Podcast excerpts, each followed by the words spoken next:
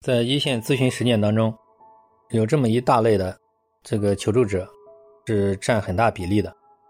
他们呢，就是综合表现，就是比如怕艾滋病恐惧，怕传染艾滋病；比如怕身体，嗯，怕自己这个得癌症，嗯，或者怕自己失控，怕自己发疯，怕自己得精神病，以及怕自己得狂犬病。或者怕自己传染上其他的一些致命疾病，或者家人怕家人受到伤害，或者是怕自己得了什么心脏病。总之，这样的一类疾病恐惧、呃伤害恐惧、精神病恐惧，其实，因为在我的这种这么多年的这个实践当中呢，是接触非常多的。嗯，我的印象当中，像这种案例都大同小异，也是基本上大部分三到六个月的时间，系统的治疗，大部分都可以得以康复的。那么他们的治疗方案主要是哪些呢？首先就是要做这个心理清理，要把他内在的这些认知错误，对这些很多问题的一些卡点都给他疏通，让他认识到他是怎么回事。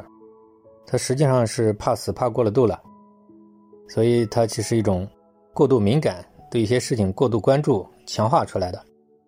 其实事实也他也没什么危险，只是他过度恐惧必然就会恶性循环。那么治疗的一个要点呢，就是他已经多年排斥形成了惯性，形成习惯，习惯性的排斥，习惯性的恐惧。所以说这些靠讲道理已经不起作用了。所以这个一般会用，我会用一些嗯想象脱敏暴露疗法，结合我发明的这个反制法，给他做突破训练。比如他怕看他怕的内容，他怕艾滋病或者怕狂犬病，怕什么？这种东西越躲避越怕的。从想象脱敏开始，让他去轰击训练，呃，就是模拟真实的环境嘛。就我在电话里会指导他做一些训练，一直训练到。他对这些恐惧反应变得很淡，这样的话，他自然这个条件反射自然会恢复到正常范围。啊，那么在这个训练呢，它是有窍门的。其实事实也没什么，它只是一个想象训练。就是当他深入到恐惧的中心，嗯，他的情绪会释放掉，这个恐惧反应会释放掉，这样他就体验到一种好像也没这么恐惧。他只有这样才能康复。所以这个是靠理纯理论、纯认知治疗起不到的这些效果。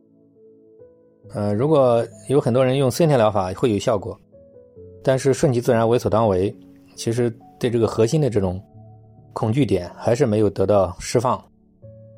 所以我觉得最快的方法，在我的实践当中发觉还是突击，嗯，轰炸式的这个脱敏暴露，在这个科学的引导之下，有步骤的这种安全的情况下给他。设计方案给他破解，一直让他情绪释放，然后破解掉这个恐惧反应，这个才是治疗的关键。当他实际体现到没这么可怕、放松的时候，那么他的认知也就真正改变了。啊，这个种体验胜过这种纯认知治疗。